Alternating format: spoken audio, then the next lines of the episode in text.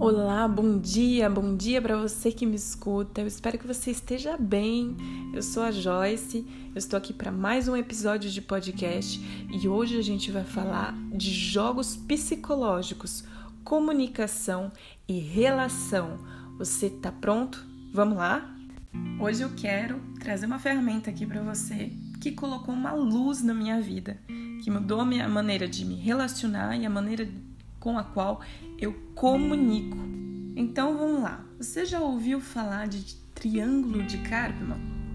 Se não, atenção, hein? Porque você deve estar tá pisando nele nesse exato momento.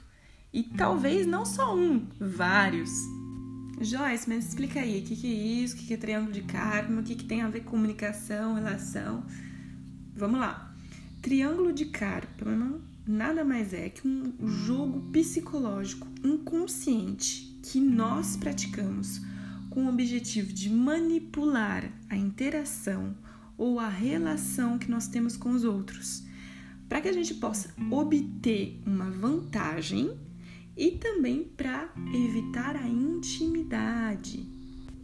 No Triângulo de Karpman, a gente vai ter três personagens principais, que são a vítima, o salvador e o perseguidor.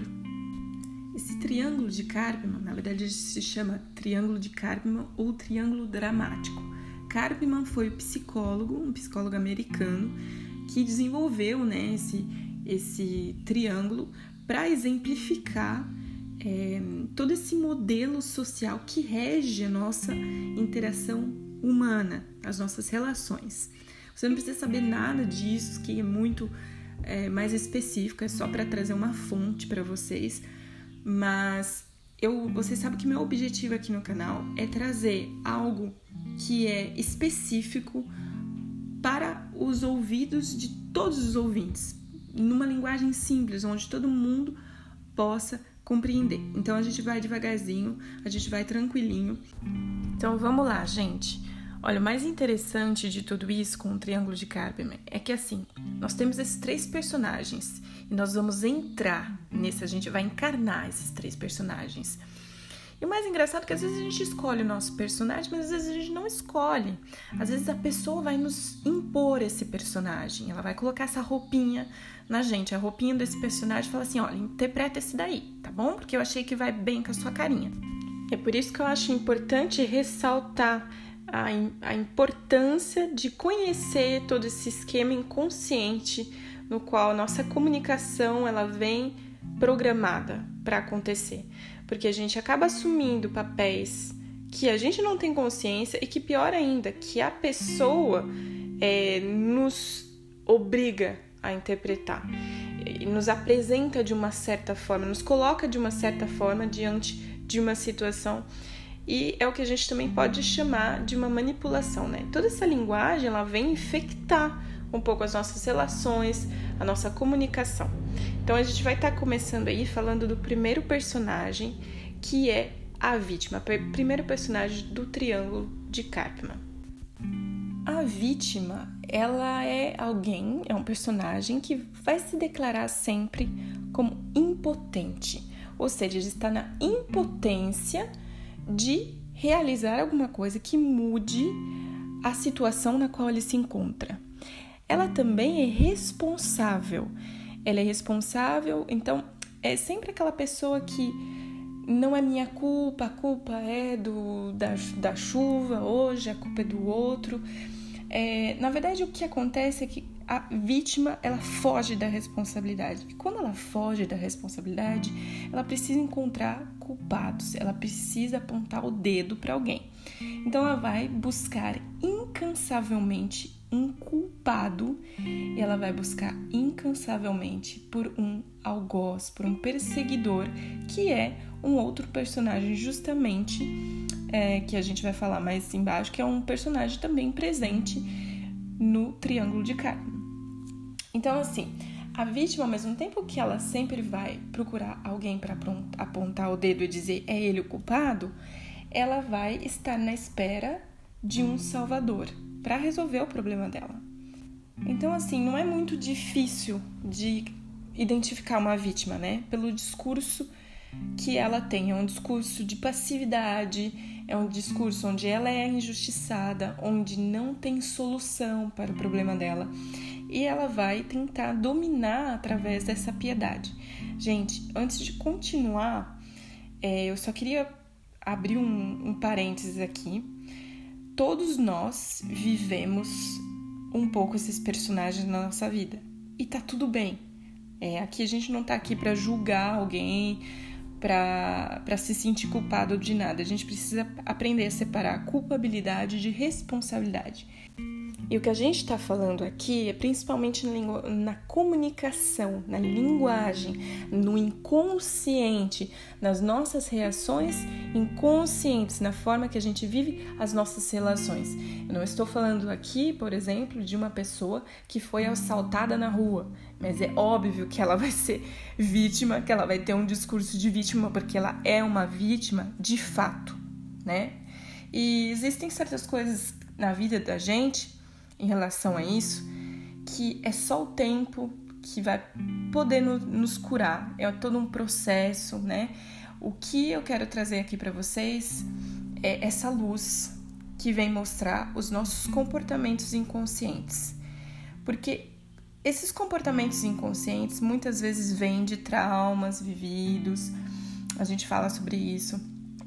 É, e a gente está numa busca, a gente tem certos comportamentos porque a gente busca alguma coisa é, por detrás. Né? Então você vai ver que, por exemplo, a vítima, é, dando o exemplo da vítima, ela vai tentar ganhar atenção, ela vai tentar escapar da responsabilidade. Por quê? E aí a gente vai entender o, o passado dessa pessoa, né?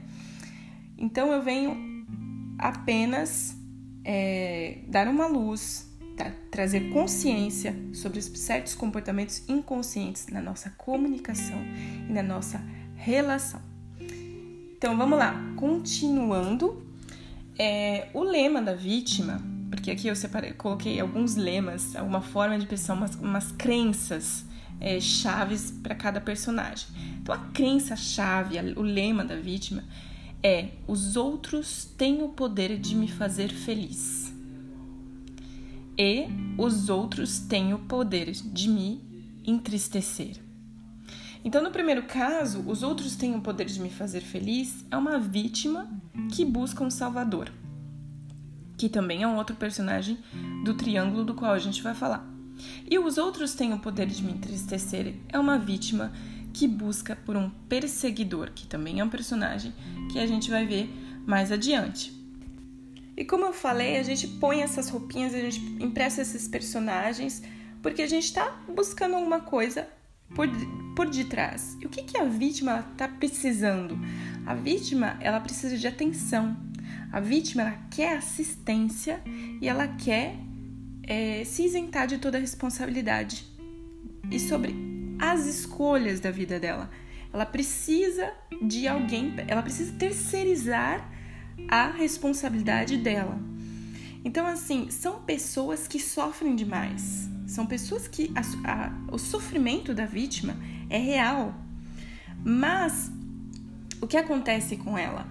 Ela precisa, ela sabe que ela precisa mudar os comportamentos, enfrentar os medos delas, assumir responsabilidades, mas ela tem dificuldade com isso. Então, por mais que ela sofra muito e ela esteja dentro de um sofrimento muito grande, o vitimismo para ela vai servir de zona de conforto.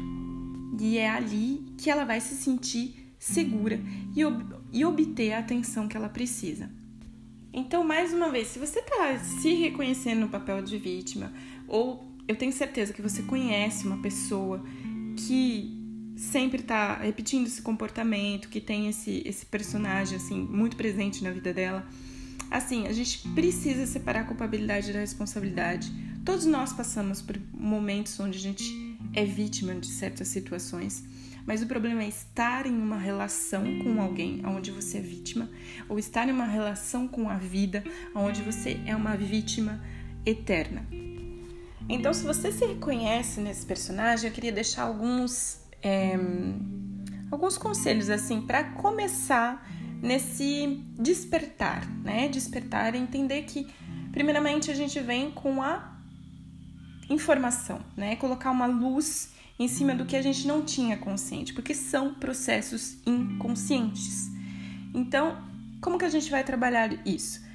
Primeiro passo, eu diria que é separar fato de percepção. É, o, que, o, que, o que aconteceu é um fato ou é a minha percepção? Eu sou vítima mesmo?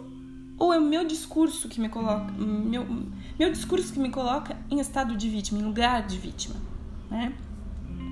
Segundamente, é pensar que ter essa consciência. O mundo não gira em torno do meu umbigo.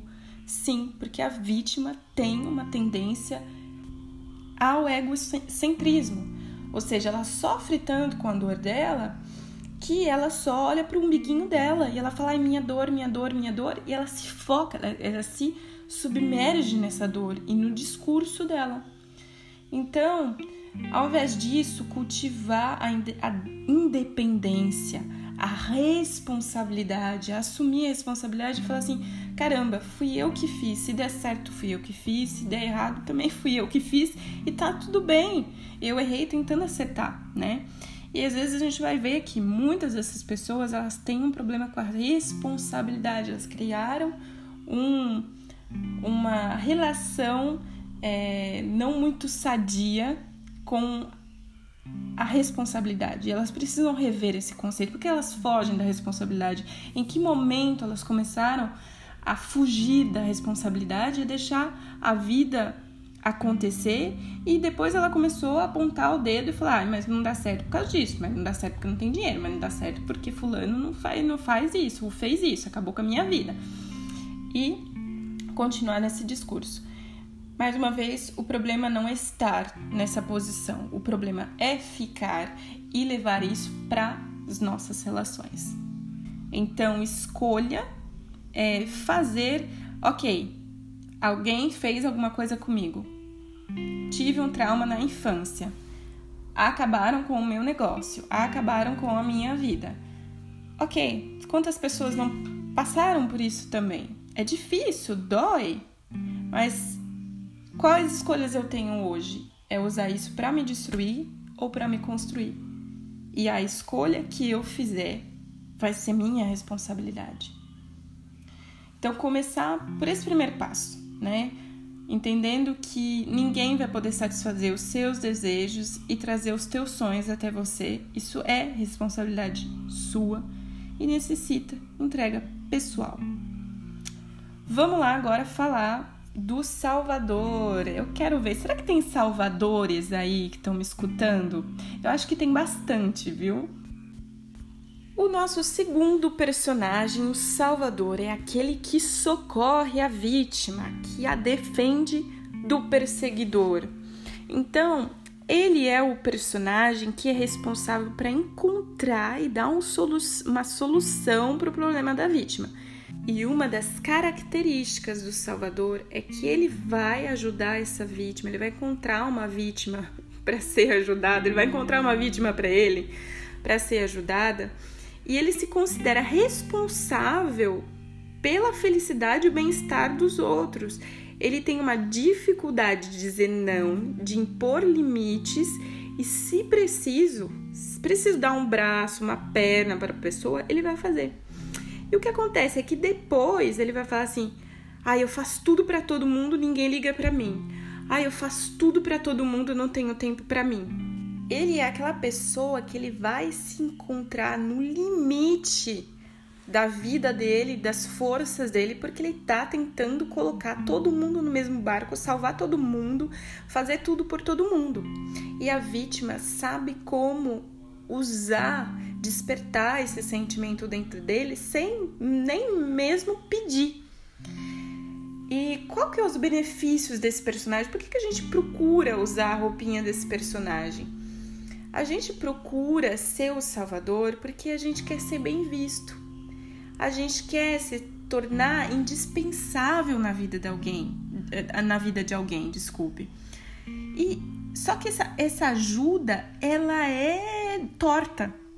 Mas por que, que ela é torta? Porque o sentimento que ele está criando atrás é um sentimento de dependência da vítima, ou seja, ele não vai promover a independência dessa vítima, ele não vai ajudar pontualmente essa vítima a solucionar o problema dela e falar assim: olha, eu tô te ajudando aqui com o objetivo que você consiga fazer isso sozinho. Ela não, ela vai tentar guardar a vítima para ela, né? Então, esse comportamento, se a gente reparar um pouco, é um comportamento que às vezes pode ser usado como uma fuga dos próprios problemas e do vazio interior. Então, são pessoas que às vezes elas têm dificuldade com o silêncio, elas têm dificuldade em não fazer nada, elas têm dificuldade em sentar, parar, ler um livro, tomar um cafezinho, sabe? Diminuir o ritmo. Ela precisa sempre estar tá no limite, sabe? Para sentir que ela tá ajudando alguém, para sentir utilidade, impacto na vida dos outros. Então, assim, gente, não estou falando que a ajuda, quando bem feita, ela não é boa, ela não é sadia. Precisamos ajudar as pessoas que precisam. Eu sou favorável ao amor, a, a ajuda, a partilha, a tudo mais. Mas o problema é que essa ajuda que o Salvador do Triângulo de Karman dá é uma ajuda que não é sadia. Então, se a gente olhar, por exemplo, para os arquétipos, os arquétipos são as representações desses personagens. Então, a gente poderia dizer que a vítima, por exemplo, ela é a criança, porque ela carrega a infantilidade, a irresponsabilidade de uma criança. Não, não lado alegre, não nada disso, gente.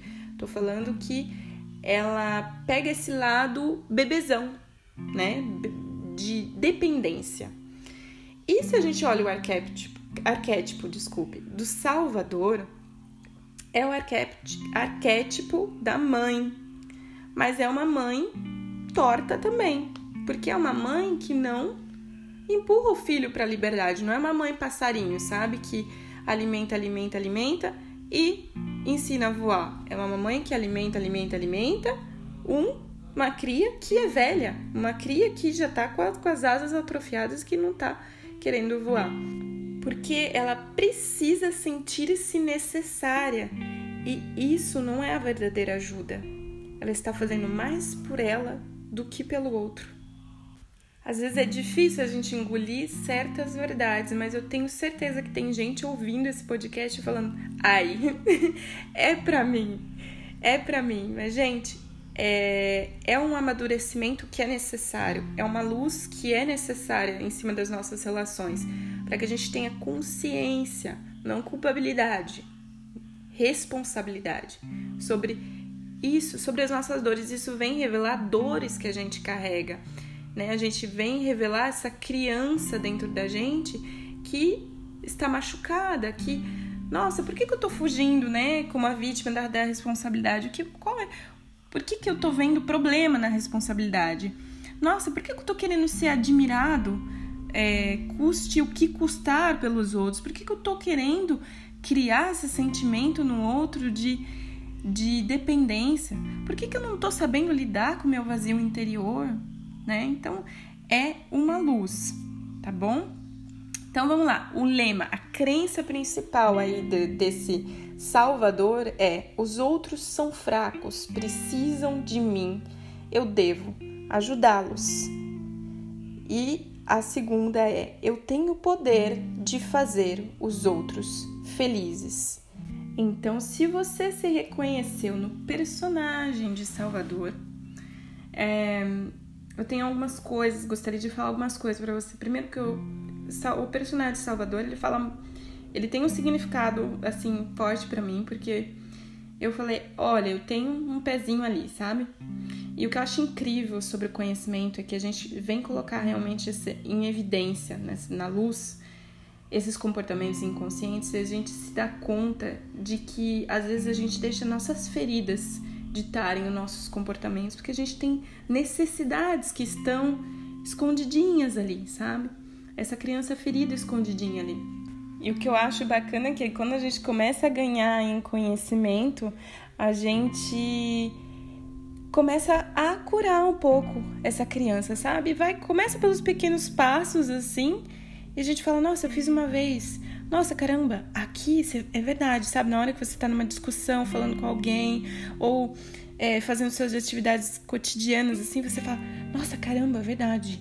É, eu, eu tenho uma tendência a agir dessa forma." E como que eu posso fazer diferente? E aí você vai fazendo diferente uma vez, duas vezes, até que aquilo vai, sabe, vai colocando óleo na roda e, e vai rodando e vai indo mais naturalmente, você vai integrando aquilo, né? É realmente um processo. E o que eu queria dizer aqui para as pessoas que se reconhecem mais no Salvador é que elas deixem o outro ter a iniciativa de pedir. Porque a gente tem no nosso coração, assim, que a gente tem que ser perfeito, a gente tem que perceber que os outros não têm que pedir, que a gente tem que. E aí que a gente peca, a gente entra num triângulo de carne, irmão, e aí, meu irmão, eu vou falar pra você que para sair é complicado. E isso intoxica as nossas relações. Então é ver, é entender o porquê que eu tô com dificuldade de criar o vazio o porquê que o vazio me incomoda? Por que, que sentar, ler um livro, me, sabe, me incomoda? Por que eu não consigo parar quieto? Eu sempre tenho que estar tá indo lá nos problemas dos outros, porque o Salvador, ele vai ver os problemas dos outros, mas ele não resolve muitos dele. Isso acontece muito. Ele tenta fugir dos dele com os dos outros. Então ele tenta se manter ocupado com os dos outros para não fazer os dele. Então, dá uma olhadinha aí o que que, que, que tá incomodando dentro do seu coração, porque o que está te fazendo agir dessa forma. Em segundo lugar, eu diria que o mais importante é perguntar, se, se perguntar, se questionar. Essa ajuda que eu estou dando para essa pessoa está promovendo independência e autonomia para ela ou tá fazendo dela um devedor para mim? Porque se é esse o caso, você não está realmente ajudando, você está mais atrapalhando do que ajudando, porque você está infantilizando essa pessoa e você está reforçando um comportamento de vítima nela e reforçando um comportamento de salvador em você. E aí eu quero saber, você está pronto para o nosso terceiro personagem? Nosso terceiro personagem é o perseguidor, ou se você preferir, algoz. Perseguidor é aquele personagem que não hesita em dar sua opinião em tudo. Ele é justiceiro, moralizador, perfeccionista. Ele quer ditar tudo, como os outros devem agir, como os outros devem ser. E é, na verdade, um personagem que carrega muita frustração, porque ele tem um desejo intrínseco, um desejo que grita dentro dele de perfeição e controle. Porque na cabeça dele, vamos entender a cabeça do, do, do perseguidor. Na cabeça dele, a única visão correta do mundo é a dele. A única visão correta das coisas é a dele. Então, ele vai tentar inconscientemente fazerem os, fazer os outros pagarem pelo que é justo. Só que é justo na cabeça dele. E mais uma vez, como a gente disse, é uma justiça torta. E como é também um personagem que é muito. Geralmente, as pessoas que se encontram no papel de perseguidor vão ser pessoas que elas têm muito essa energia de fazer, que são impulsivas, que são é, extremamente é, perspicazes, extremamente estratégicas. Então elas estão sempre no controle, elas precisam controlar tudo, elas precisam ter visão de tudo, ter a mão em tudo. Então o perseguidor, o lema dele é: eu preciso dizer como ele ou ela deve ser ou agir, pois eu sei mais e eu tenho razão, eu que mando. Então é um perseguidor que procura a vítima. Joyce, o triângulo de Karpman se aplica também nas empresas?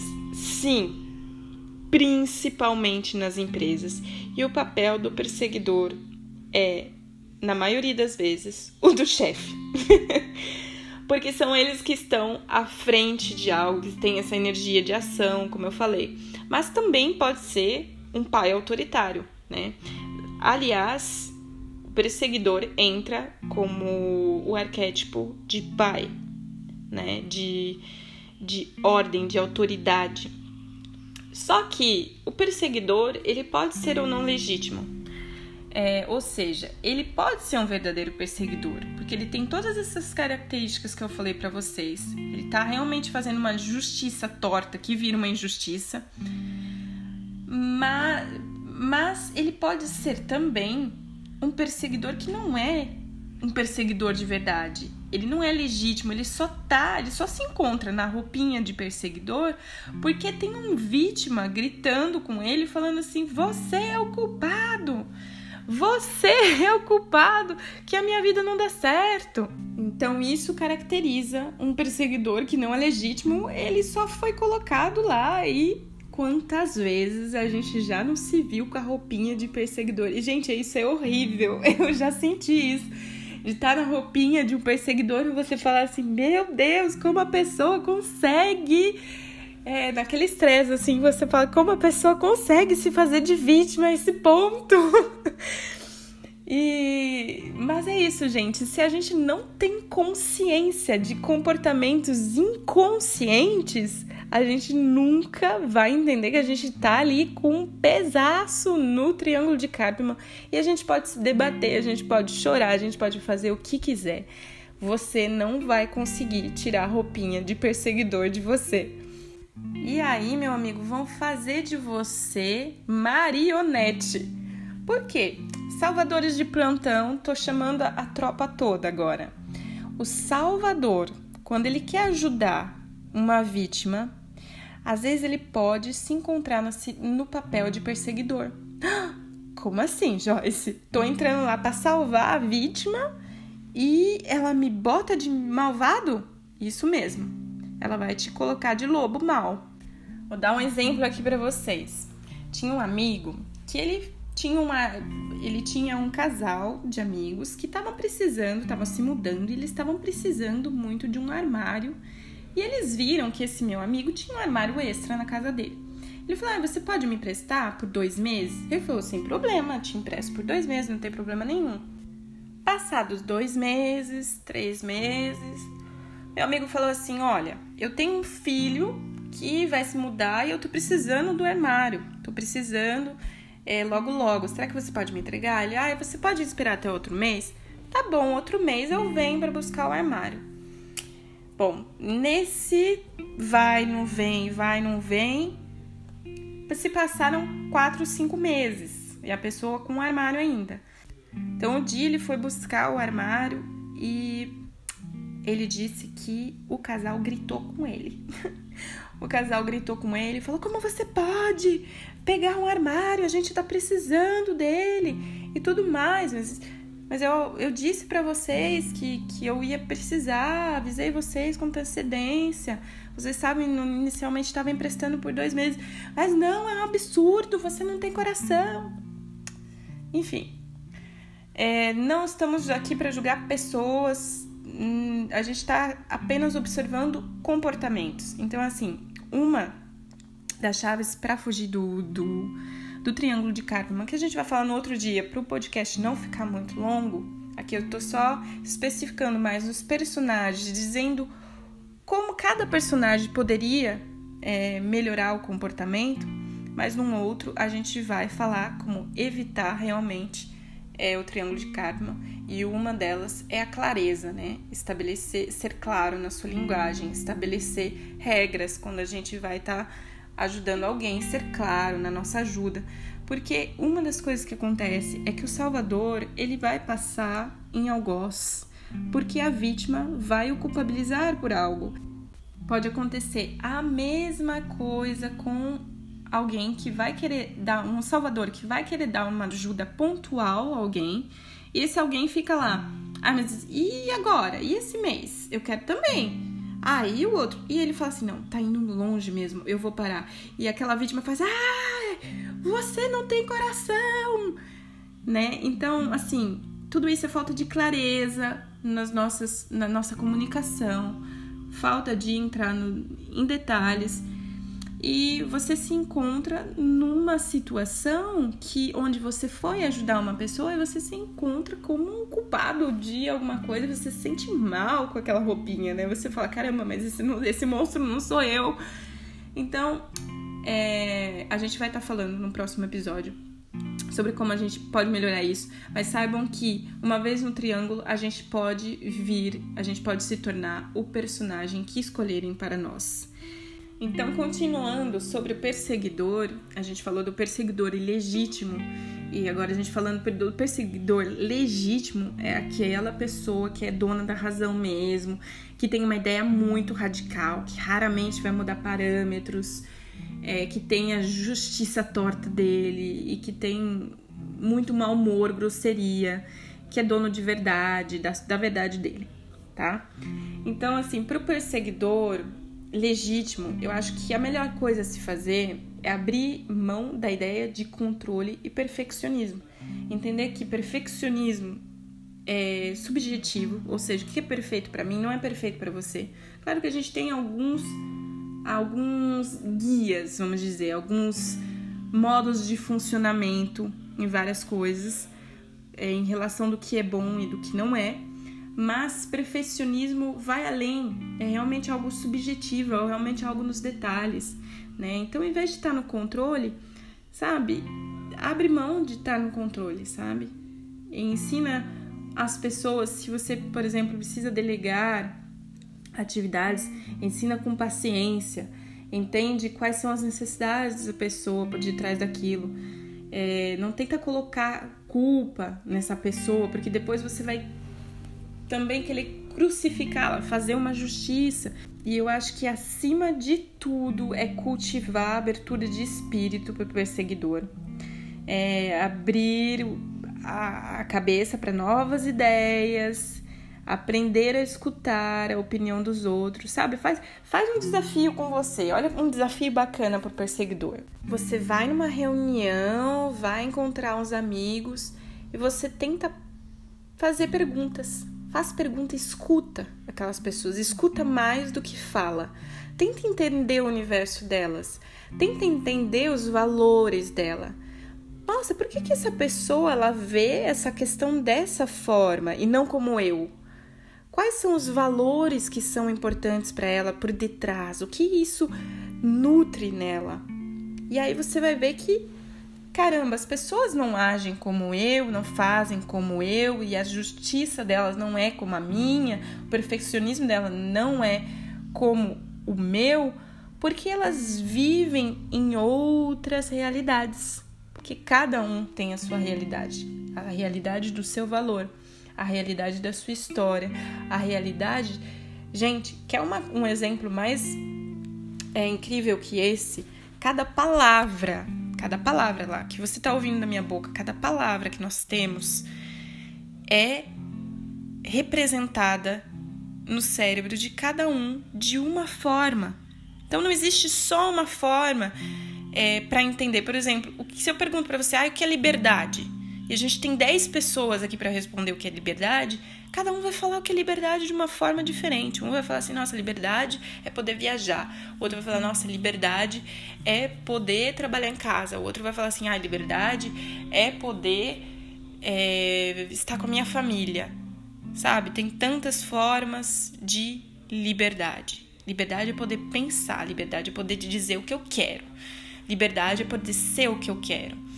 Então, tantas formas diferentes de ver que podem ajudar o perseguidor a se ai, respirar um pouquinho e se desligar dessa necessidade de controle e perfeccionismo que ele tem. E aliás, pergunte-se: da onde vem essa necessidade de controle? O que, que eu tô com medo de perder? Por que, que eu tô com a mão fechada ali? O que, que eu tô querendo que saia do controle? Por que, que eu tenho medo de confiar nas pessoas? Por que, que eu sou perfeccionista? Qual é o problema se eu não for perfeccionista? Você vai encontrar respostas no seu passado e na sua história.